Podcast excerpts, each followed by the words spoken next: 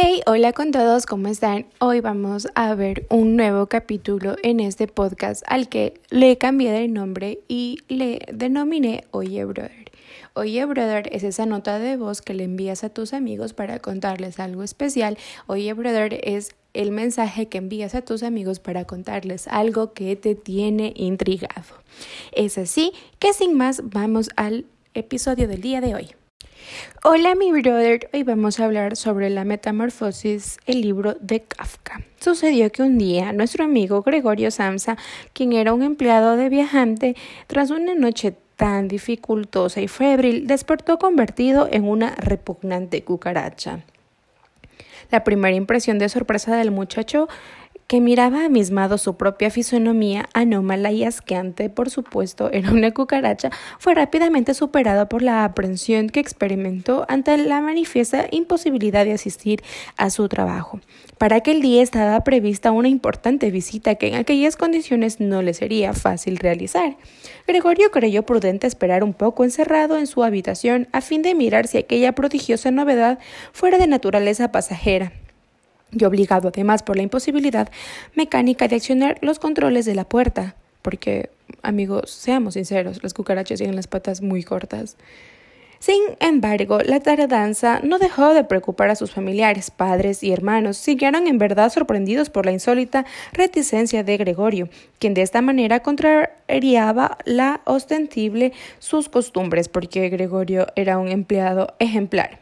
Pero sin las repetidas amonestaciones de su padre, que era el jefe de la oficina, se aproximaba a la puerta de su habitación y lo precipitó en verdadera desesperación. Empujado por su angustia, Gregorio Samsa consiguió abrir la puerta de su cuarto golpeando el pestillo con su cabeza de insecto. Entonces todos los personajes que esperaban conocer la razón de su tardanza tuvieron que retroceder vivamente impresionados. Pero el joven no apareció él no dio señales de asombro y se dirigió con su extraña voz de invertebrado a su jefe, prometiéndole reparar en breve su falta. Este ofrecimiento no logró más que extremar, si fuera posible, la repugnancia de unos y otros, hasta el punto del estremecimiento del jefe que huyó de la casa sin mayores explicaciones. Así comienza para Gregorio Sanza su infamante existencia como un insecto.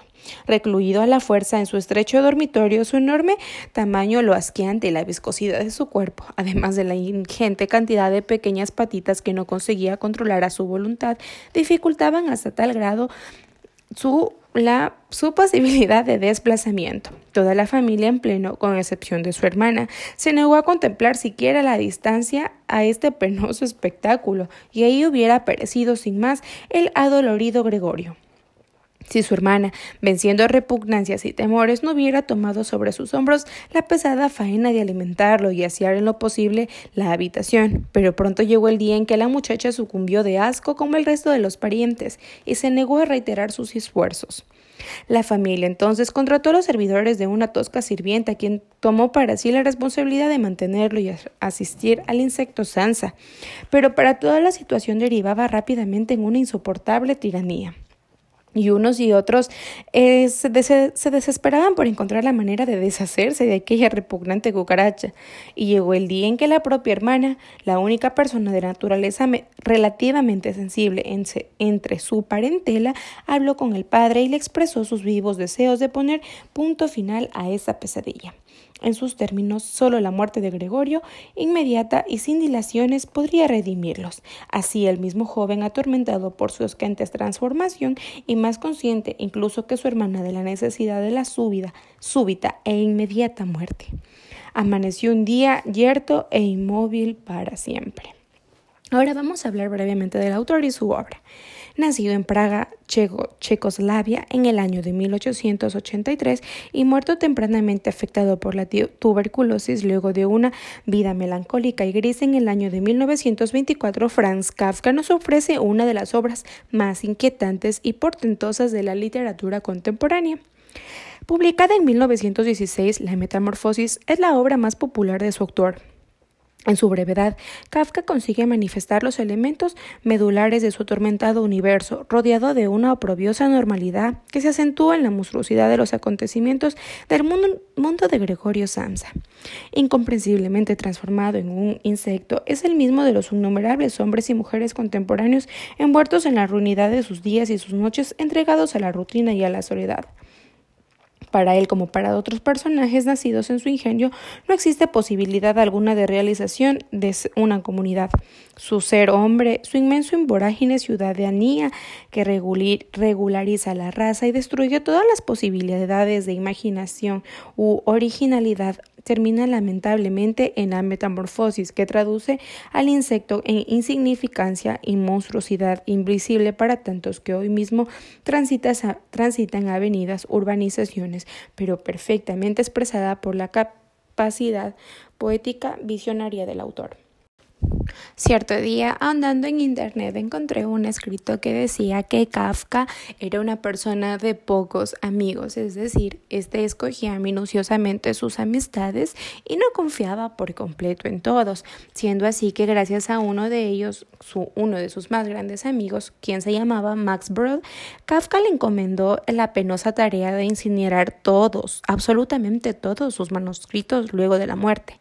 Esa petición se cuidó prudentemente y su amigo la rechazó por completo, pues este confiaba plenamente en lo, la capacidad de escritor que tenía Kafka su fallecido amigo hasta ese entonces, y este la rechaza la petición y se atreve a publicarlas. Y es por eso hoy tenemos a unos textos cargados de inteligencia, creatividad contemporánea, así mismo como crítica, porque este texto, este libro hace alusión a las personas que alguna vez nos hemos sentido un bicho en nuestra propia sociedad. Cuando yo iba a la universidad teníamos que leer este libro para sociología, me acuerdo claramente. Yo en ese entonces no era tan fan de compartir lo que yo pensaba. Era muy, bueno, no era de la típica callada, pero no era de la que daba sus argumentos eh, o sea, siempre lo pensaba, pero nunca los expresaba. Y teníamos que escribir un ensayo y yo escribí, o sea, me senté un día y dije, a ver, vamos a escribir y resulta que fue el mejor ensayo de mi clase, pero mi profesora quiso que lo lea en alta voz y yo no pude porque no podía con la vergüenza que me daba que las personas sepan lo que yo pensaba y me dejé hasta que lo perdí. O sea, yo busqué por todo el EVA, eh, los correos y mis borradores de Word a ver si algún rato lo, algún rato lo iba a leer, pero no, no, no lo encontré y bueno.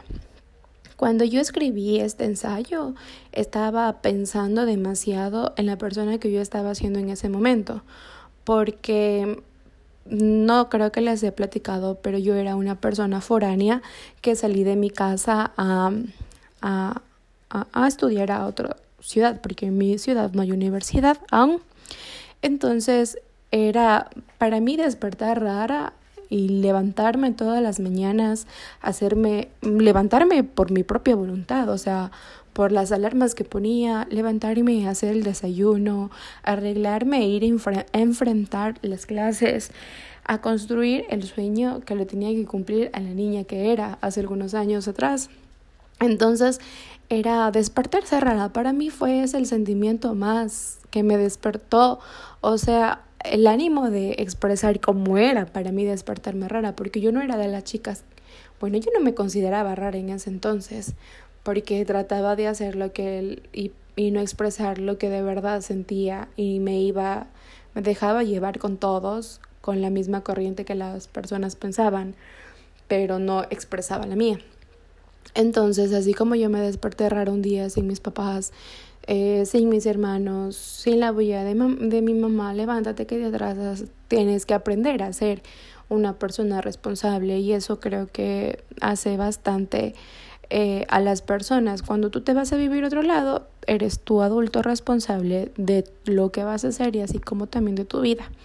Entonces también pensé en otro enfoque en las personas que se levantan un día o realmente ellos siempre lo supieron y no nunca lo dijeron o vivían, por ejemplo, en el closet. Nuestros amigos, yo tengo amigos que son gays, lesbianas y así. Y, y escuchar su historia de saber que siempre se tuvieron, se está, tenían esa atracción por las personas de su mismo género, era como, ellos decían, o sea, yo siempre lo supe, pero trataba de ir en contra de mi naturalidad. Ellos son un Kafka, un bicho para la sociedad porque la homosexualidad está satanizada en nuestra sociedad, dada por la corriente religiosa y moral de, las, de los adultos. Yo creo que ahora es mucho más entendible que nosotros podamos aceptar a estas personas, o sea, ni siquiera les tenemos que aceptar porque son unas personas más como nosotros, como todos. Entonces estas personas se despertaban siendo un bicho. A lo mejor, y no tan literalmente, porque tú sabes que a los bichos, y tal como relata Kafka, les tenían asco, pero ellos pero para la sociedad estas personas están muy muy mal vistas y se han encargado de hacerles una fama repugnante. Otras personas que son un bicho de Kafka son las personas que por su aspecto físico no cumplen los estereotipos de las otras personas. Por ejemplo, una persona que está gorda le van a decir siempre cosas sobre tu peso. Ay, estarías mucho más linda si bajaras de peso. Estarías mucho más linda si tus piernas no fueran regordetas y te luciera mejor la falda. Estarías más linda si tus cachetes no fueran tan prominentes. Estarías más linda, sí. O sea, siempre va a haber esto. Estarías mejor, sí. La crítica de las personas. O sea, es terrible. Yo creo que las críticas te matan bastante lo que es la autoestima. A mí me ha pasado a todos nos ha pasado. Y no solo les pasa a las personas que están gorditas, también a las personas que están delgadas, a las personas que usan lentes, a las personas que, o sea, no hay contente para todas las personas. Y, y estos también son bichos de Kafka. Los bichos de Kafka también son estas personas que odian algo y tienen que y, y deciden cambiar porque estas cosas les están matando. Estas cosas no lo dejan ser las personas que ellos son y para la sociedad son el peor y más mugroso asco. Y saben que a propósito de la crítica de los bichos, raros que vemos a diario en nuestra vida cotidiana y si no los tenemos cerca, los tenemos en internet y todos nos atrevemos a criticarlos porque no llevan una vida o un estilo de pensamiento igual a nosotros. Se dan contracorriente por completo y hacen lo que ellos quieran. O sea, esto me parece súper chévere en cierta parte. O sea, cuando no te atreves a dañar a la otra persona, está súper bien. Por ejemplo, hay personas que tienen un, un pensamiento súper opuesto al nuestro y dicen, te respeto tu opinión, pero no comparto. Y ya, o sea, se quedan en eso. No es como que sí, pero es que tú tienes que hacer esto, tú tienes que hacer esto y otro, y no.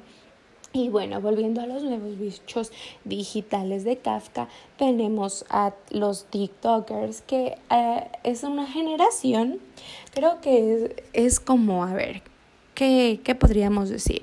Cuando nosotros usábamos Vine o Dove Mash, estos doblajes, se nos hacía la cosa más chévere del mundo y nuestros papás nos criticaban quizás a nosotros, pero nosotros aún somos la generación más intolerante con la generación que nos sucede, sucesa, se dice, que nos, bueno, la que nos viene después de nosotros.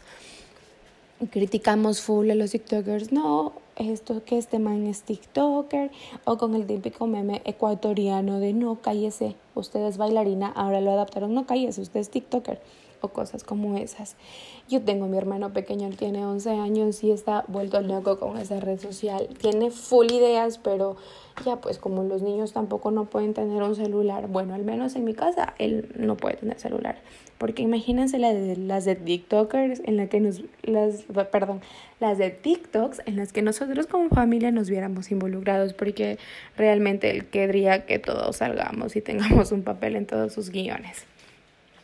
Mm, también vi en Twitter, si me desean seguir en Twitter, estoy como arroba belén-bajo de metal, como en todas mis redes sociales. Este, una man que ponía, eh, no jodas, pasé como un semestre estudiando Adobe After Effects y TikTok me lo viene a tumbar. O sea, he visto tantas personas que también dicen como que la dinámica de TikTok no es que creas netamente desde cero, porque hay como mm, máscaras de contenido, ya sea música, ya sea voz, ya sea efectos, que tú te los puedes copiar y luego le haces tu propia versión. Claro que le puedes poner tu marca personal, o sea, tu ingenio, tu chispa, tu carisma y cosas así. además también a eso iba, hay personas que se han puesto a hacer TikToks y la verdad yo por los que he visto en YouTube recopilaciones de TikToks que a veces me hacen reír, o sea, es eso, te hacen reír, tienen una cierta gracia, una, un cierto grado de empatía que te hacen conectar con ellos y te matas de risa, pero hay otras personas que nomás no, o sea, yo comparto que la gente haga lo que ellos quieran, pero a lo mejor yo no soy el su público. Y pues bueno, les cuento también que hay algunas curiosidades de TikTok. Como yo les decía, TikTok es la red social del momento. Y es una, no es una simple moda pasajera, sino que ha venido a quedarse y se basa en videos de 15 segundos, claro, así como las historias de Instagram. Eh, la red social fue creada en el año 1900, va, perdón, en el 2016 y en un principio se lanzó, se lanzó solo para China. En el 2017 esta se introduce en el resto del mundo y fue en el 2018 cuando empezó a ganar más popularidad. En octubre del 2018 se vierte en la app más descargada en el país de Estados Unidos. En cuanto a la inteligencia que usa TikTok, esta hace uso a la IA para ofrecer la mejor experiencia a los usuarios. Esta aplicación usa la tecnología para analizar en profundidad cuáles son las preferencias e intereses de los usuarios en base a sus interacciones. De esta forma, les muestra contenido 100% personalizado. Las estadísticas nos dicen que TikTok es una red social valorada en 75 billones de dólares y cuenta con más de un millón mil de usuarios en todo el mundo y de estos usuarios únicamente el 32% tienen de 20 a 24 años. Estamos en lo correcto, esta es la red social de los adolescentes y yo consumo contenido de porque mi hermano me enseña y les confieso, me agrada, pero no me atrevería a subir un TikTok. Y bueno, continuando con nuestra plática, ustedes los que me oyeron antes, a lo mejor, porque yo estoy convencida de que no me oyen más que mis amigos, o sea, ni siquiera me escuchan en mi propia casa, pero bueno, que ando aventurada en este mar de podcast. Y bueno, eh, para aprovechar la cuarentena, yo había estado haciendo ejercicio, había estado horneando y cosas así, pero realmente me di cuenta de que la crisis que se viene para todo el mundo, no solo para Ecuador, es súper fuerte. Yo ahora estoy trabajando para una institución gubernamental, pero sé que no es que no es estable y entonces decidí prepararme en cursos de marketing digital, de creación de marcas y todas esas, porque yo soy relacionista pública y me puse la meta de comenzar a crear mi propio contenido y crear mi marca. Bueno, ya tengo unos pequeños pasos de, la, de mi marca, pero quiero explotar mi marca como profesional de relaciones públicas. Es así que tomé unos cursos, estoy en eso y cosas así. Entre unas de las clases me decían que defina el buyer, buyer, buyer o persona al que me quiero dirigir. Y, y, ahí es cuando caí en cuenta que no todas las personas a las que yo les, les sugerí, o sea, por ejemplo, mi audiencia de Instagram no les gustaban los libros. Y mi podcast más escuchado fue el de 100 años de soledad y porque este es súper popular en Latinoamérica, pero a lo mejor y, y sí me estoy confundiendo, a lo mejor y no me estoy confundiendo y debería haber trabajado más en mi propio podcast. Entonces estoy trabajando todavía en crear esto. Así que chicos, si ustedes están, vienen desde antes o si se me encuentran ahora, en serio síganme, eh, déjenme sus comentarios en Instagram porque le voy a crear un perfil a mi, a mi podcast. Miren, bella, estoy traumada con TikTok porque ya estoy que hablo de eso. Y bueno, eh, entonces quiero que esta comunidad crezca mucho más. Podría hablar de libros, tecnología, algún que otro chismecito, cosas que me gustan porque realmente, como les dije al inicio, oye, brother, es el, la nota de voz o el mensaje que les mandas a tus amigos para hablar sobre algo. Mi esencia se resume en eso, en el conversar y solamente por ocio, la esencia no va a cambiar. Así que muchas gracias por sintonizar este podcast. Realmente las reproducciones o las sus sugerencias me van a significar mucho y me ayudan a crecer. Así que esperen mucho más contenido. Cada vez hay que reinventarse. Levantémonos todos los días siendo este Kafka, que, que es alguien nuevo, pero alguien nuevo para mejorar. Y si nos encontramos con un bicho en, nuestra, en nuestro camino, al lado de nuestra casa, con un vecino, con mi amigo, con el amigo de mi amigo, mi seguidor de redes sociales, ayudémoslo porque nosotros tenemos que ser soportes para este bicho que está siendo súper mal visto por toda la sociedad. Amigos, muchas gracias.